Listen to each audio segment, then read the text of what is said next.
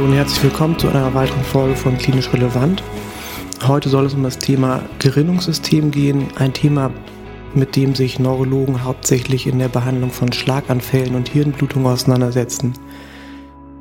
Prinzipiell hat sich pharmakologisch einiges auf dem Gebiet in den letzten Jahren getan, führend durch die Etablierung der sogenannten NOACs. Bei mir persönlich sorgt aber auch immer die Physiologie des Gerinnungssystems regelmäßig für Verwirrung. Umso mehr freue ich mich, dass ich heute in Wuppertal bei Dr. Martin Kitzrow bin. Martin Kitzrow ist Chefarzt der Klinik für Neurologie des Bethesda Krankenhauses in Wuppertal. Martin, vielleicht könntest du uns in Grundzügen noch einmal die Physiologie des Gerinnungssystems darlegen. Ja, das mache ich sehr gerne. Als Ausgang sollte man vielleicht sich immer im Hinterkopf behalten, dass all das, was wir im Studium über dieses kaskadenhaft aufgebaute Gerinnungssystem gelernt haben, natürlich ausgesprochen simplifiziert ist. Die Vorgänge sind viel komplexer und ineinander verschachtelt. Es macht durchaus Sinn, sich an dieser vereinfachten Form im klinischen Alltag entlang zu hangeln. Das Gerinnungssystem und die inflammatorischen Abläufe sind eigentlich äh, zwei Seiten ein und derselben Medaille. Das muss uns wichtig sein. Mit einer Aktivierung des Gerinnungssystems haben wir auch immer eine Aktivierung Bekämpfung von ähm, inflammatorischen Abläufen und andersrum. Des Weiteren wird in der Physiologie unter der sogenannten primären Hämostase unterschieden und der sekundären Hämostase. Bei der primären Hämostase sind überwiegend korpuskuläre Bestandteile, allen voran natürlich die Thrombozyten maßgeblich an den Abläufen äh, der Gerinnung beteiligt. Bei der sekundären äh, Hämostase spielen die humoralen Faktoren, also die Gerinnungsfaktoren, die wir im Blut finden, entscheidend äh, die Rolle. Ähm, wir machen uns das auch zunutze bei der Behandlung. Wir alle wissen, dass viele Erkrankungen mit dem Ausgang eines Schlaganfalls mit Thrombozytenfunktionshämmern behandelt werden. Grundsätzlich in der Neurologie äh, ist immer noch der Standard ASS, Ganz anders als in der Kardiologie, wo in den letzten 10 bis 15 Jahren sich andere Substanzen etabliert haben.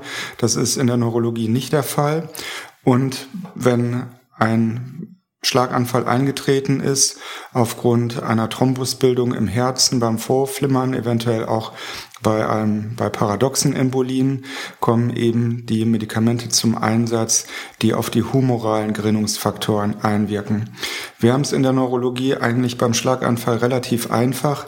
Wir müssen uns gar nicht so viel Gedanken über Koagulopathien machen, ähm, wie sie eben ursächlich sind bei Venenthrombosen, weil bis zum heutigen Zeitpunkt ist keine Koagulopathie bekannt, die tatsächlich wissenschaftlich nachweisbar Tromben im arteriellen Schenkel machen. Das spielt höchstens eine Rolle bei Patienten mit einem PFO, die dann eben paradoxe Embolien haben. Das heißt, Patienten ohne ein PFO müssen wir keine weiterführende Gerinnungsdiagnostik Richtung Koagulopathien machen. Und wir unterscheiden eben hier auch streng zwischen Thrombosen, die im arteriellen und Thrombosen, die im venösen System entstehen. Und abgesehen von den tiefen Hirn- und Sinusvenenthrombosen interessiert uns als Neurologe hinsichtlich von Schlaganfallentitäten eben die, der venöse Schenkel eigentlich gar nicht. Also du hast ja schon gesagt, dass es zwei Säulen des Gerinnungssystems gibt und eine davon sind die sogenannten humoralen Faktoren. Welche sind denn da besonders wichtig für uns als Neurologen? Gut, wir alle kennen äh, dieses Gerinnungssystem, ähm, das kaskadenförmig aufgebaut ist. Wir unterscheiden eben einmal zwischen der intrinsischen und der extrinsischen Aktivierung. Ob das tatsächlich in vivo so haltbar ist, mag mal dahingestellt sein. Auf alle Fälle die Substanzen, die uns heutzutage zur Hand gegeben sind, insbesondere die neuen oralen Antikoagulantien, wirken in diesem humoralen Gerinnungssystem äh, dann vornehmlich auf den Faktor 10 und den Faktor 2 jeweils in aktivierter Form. Das Dabigatran setzt eben relativ weit unten in der Gerinnungskaskade, eben beim Faktor 2, auch Thrombin genannt an. Und danach läuft er eigentlich nur noch einen Schritt ab, die Aktivierung von Fibrinogen durch das Thrombin und dann die Polymerisation von Fibrin. Der Faktor 10 setzt also eine Stufe oder die Faktor 10 Inhibitoren setzen eine Stufe höher im Gerinnungssystem ein. Das hat ähm, eventuell theoretisch Vorteile bei Patienten, die ein sehr hohes Atro thrombotisches Risiko haben, ähm, weil wir erst durch die Faktor 10 äh, Hemmung überhaupt gar nicht in die Verlegenheit kommen, dass im relevanten Umfang Thrombin generiert wird, was eben ein wesentlicher Faktor auch bei der Grinselbildung atherosklerotisch veränderten Gefäße ähm, zum Tragen kommt. Neben den genannten Faktoren, die wir jetzt ja schon einmal besprochen haben, ist die Labordiagnostik der Hämostasiologie ja auch immer ein Punkt, der vielen nicht im Detail geläufig ist. Könntest du vielleicht noch einmal kurz skizzieren, welche Laborparameter, die man aus dem sogenannten grünen Röhrchen bestimmen kann, Bedeutung haben und wie die sich in das Modell der Gerinnung einfügen? Das ist auch ein sehr interessantes Thema ähm, vorab sämtliche Tests, die wir einsetzen, um das Gerinnungssystem zu monitoren, haben nichts mit den physiologischen Abläufen zu tun. Wir nehmen Blut ab in den Gerinnungsröhrchen, sorgen erstmal dafür, dass dieses Blut nicht gerinnen kann. Dann entziehen wir den Proben jegliche korpuskulären Bestandteile, dass also nur noch das Blutplasma übrig bleibt.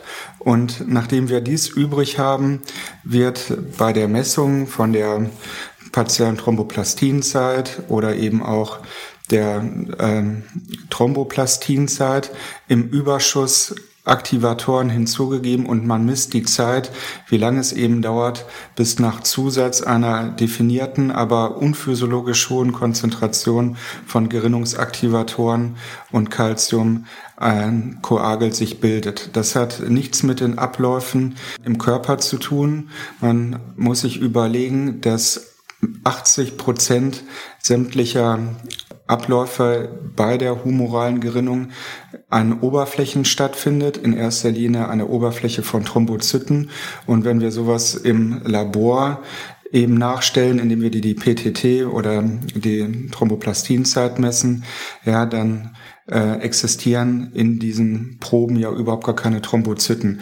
Also es ist nur ein ganz grobes Maß und prinzipiell sind diese Verfahren auch nur dazu geeignet, Therapien zu monitoren, die mit relativ alten Substanzen durchgeführt worden sind.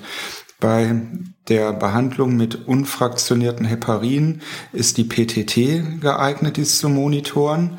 Und bei Patienten, die mit Vitamin K-Antagonisten behandelt werden, ist eben der Quickwert oder der INR-Wert, der eben auf der Thromboplastinzeit basiert, ein Parameter, den man einzig und allein zum Monitoren heranziehen kann.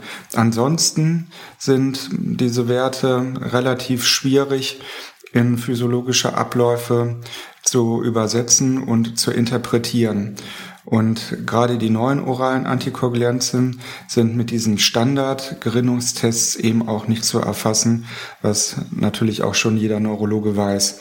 Die speziellen Tests, die man einsetzen kann, um die Faktor 10 A-Inhibitoren oder auch die Thrombin-Inhibitoren zu monitoren, existieren, sind aber sicherlich nicht ubiquitär verfügbar.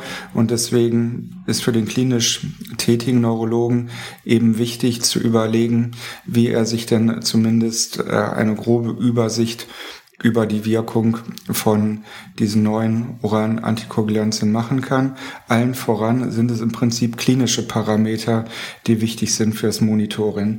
Wir wissen alle, dass unter den neuen oralen Antikoagulantien die bisher verfügbaren Parameter der Standardgerinnungsdiagnostik eigentlich nicht geeignet sind. Es existiert keine direkte Korrelation zwischen den Plasmakonzentrationen der Antikoagulantien und der Veränderung dieser Standardgerinnungsparameter. Wenn ein Standardgerinnungsparameter außerhalb des physiologischen Referenzbereiches ist, können wir schon sagen, dass offensichtlich Substanzen im Körper zirkulieren, die einen Einfluss auf die Hämostasiologie haben. Wenn diese Gerinnungsparameter komplett unauffällig sind, beim Einsatz vom Dabigatran eben dann auch die Thrombinzeit, dann kann man auch postulieren, dass keine sehr hohe Blutungsneigung besteht, aber alles dazwischen ist natürlich dann ein Graubereich, den wir wenig gut erfassen und beurteilen können. Das heißt also, um es nochmal ganz klar zu sagen, im Notfall haben wir bei den NUACs keinen verlässlichen Laborparameter, der uns in der Aussage weiterhilft, in welchem Intervall der Patient seine Therapie eingenommen hat, ganz äh, entgegen zum alten Makuma. Das haben wir richtig verstanden. Ja, im Wesentlichen schon. Vielleicht als einzige Ausnahme die Thrombinzeit Pamdabigatran, wenn die normal ist oder nicht höher als das Vierfache des oberen Referenzwertes, dann können wir ganz sicher sein, dass Dabigatran eben nicht im ähm, gerinnungsrelevanten Umfang im Körper vertreten ist. Allerdings kleine Mengen und das kann auch sein, ähm, dass wir eben schon 36 Stunden nach der Einnahme des Medikamentes sind, führen schon dazu, dass diese, dieser Wert erhöht ist. Ähm, Im Prinzip ist das ein Instrument, um zu sagen, bei einem Patient, der Dabigatran einnimmt, bin ich mir nicht sicher, ob er denn auch eine hohe Therapieadherenz hat.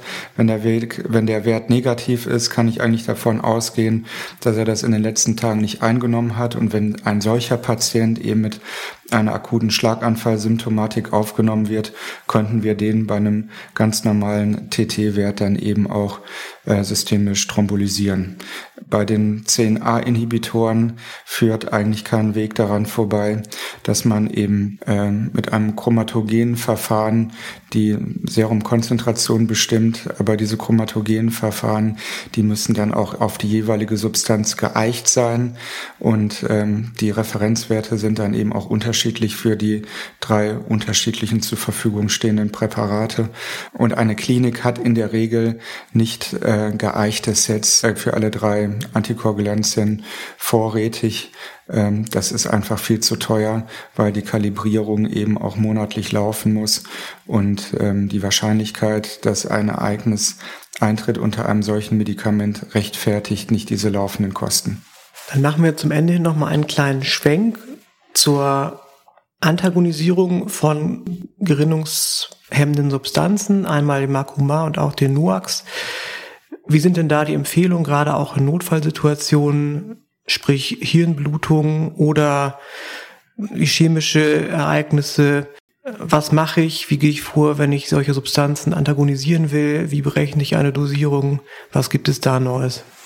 Das ist natürlich auch für die Thrombin Inhibitoren und die 10a-Inhibitoren unterschiedlich. Wir haben ja nun seit mittlerweile gut über anderthalb Jahren für das Dabigatran, also den direkten Thrombininhibitor, eine sehr gut geeignete Substanz, ähm, um die Wirkung von diesem Medikament komplett aufzuheben. Das ist das Idarucizumab, ein äh, Antikörper, der sehr, sehr groß ist, der ähm, infundiert wird, in die Vene infundiert wird und aufgrund seiner Molekülgröße eigentlich auch komplett im Intravasalraum verbleibt.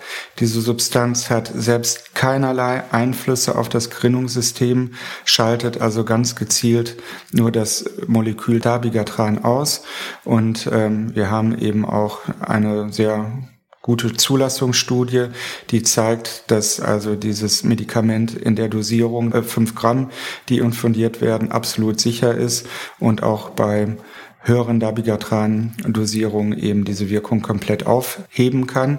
Das heißt, dass wir eben damit im Fall einer Hirnblutung den Dabigatran-Effekt komplett beseitigen können. Und Patienten, die einen ischämischen Schlaganfall trotz Therapie erlitten haben, können mit diesem Medikament, diesem Antagonisten Idarucizumab, eben dann auch behandelt werden und danach sogar lysiert werden, weil, wie gesagt, die Dabigatran-Wirkung komplett ausgeschaltet ist und der Antikörper eben selbst keinen Einfluss auf das Gerinnungssystem nimmt. Bei den 10a-Inhibitoren ist es etwas schwieriger. Da ist gerade in den USA das Andexanet Alpha zugelassen worden. Das ist ein deutlich kleineres Molekül, ein Oligopeptid, äh, was eben nicht im Intravasalraum verbleibt und sich dann auch im Körper verteilt. Das heißt, dass wir dieses Medikament nicht als Bolus geben, wie es beim Idaruzizumab der Fall ist, sondern als eine zweistündige Infusion. Und ähm, wenn man sich dazu die pharmakologischen Untersuchungen anguckt, dann sieht man, dass tatsächlich in dieser Infusionsphase sogar die ähm, Neigung des Gerinnungssystems Trompen zu bilden überschießt. Man kann das endogene Thrombinpotenzial bestimmen, das tatsächlich über den Basalwert unterlaufender Infusion hinausgeht, was uns eben anzeigt, dass eben eine thrombotisch Diathese besteht. Nachdem diese Infusion zu Ende ist nach zwei Stunden, kommt es auch zu einem leichten Rebound des antikoagulatorischen Effektes mit der theoretischen Möglichkeit, dass eine zunächst gestoppte Blutung eventuell dann wieder danach etwas zunehmen wird. Die wesentliche Elimination all dieser Substanzen erfolgt natürlich über die Zeit. Das heißt, ähm, dass wir mit zunehmendem Abstand zum Indikatorereignis natürlich äh, permanent einen Wirkungsverlust der oralen Antikoagulanzen haben. Falls wir den Antagonisten für die Thrombin-Inhibitoren oder auch die Substanz, die die Wirkung der CNA-Antagonisten aufhebt, nicht zur Hand haben, ist es immer noch ein probates Mittel, die Patienten mit PPSB zu behandeln. Da kann man ganz grob über den Daumen peilen, dass die Patienten ungefähr 30 bis 50 Milligramm pro Kilogramm Körpergewicht infundiert bekommen sollten. Patienten, die eine Thrombozytopenie haben, würden in solchen Situationen, dass es unter Antikoagulanz und zu einer Blutung gekommen ist, durchaus auch von der Infusion von Thrombozytenkonzentraten profitieren, da, wie ich eingangs ja erwähnt habe, die humorale Gerinnung auch überwiegend an Membranoberflächen, sprich an der Oberfläche von Thrombozyten stattfindet. Und äh, wenn man eben eine solche Reaktionsmatrix für das intrinsische Gerinnungssystem in ausreichendem Maße zur Verfügung äh, stellt, dann kann das natürlich nur hilfreich sein, um eine Blutung zu stoppen. So, das war jetzt schon wieder sehr viel Information, aber ich glaube, es hat uns allen nochmal auf die Sprünge geholfen, was beim Gerinnungsmanagement prinzipiell zu beachten ist. Danke dir, lieber Martin. Du hast dich wieder als profunder Kenner dieses Themengebietes ausgewiesen. Vielen Dank an alle fürs Zuhören und bis zum nächsten Mal bei Klinisch Relevant.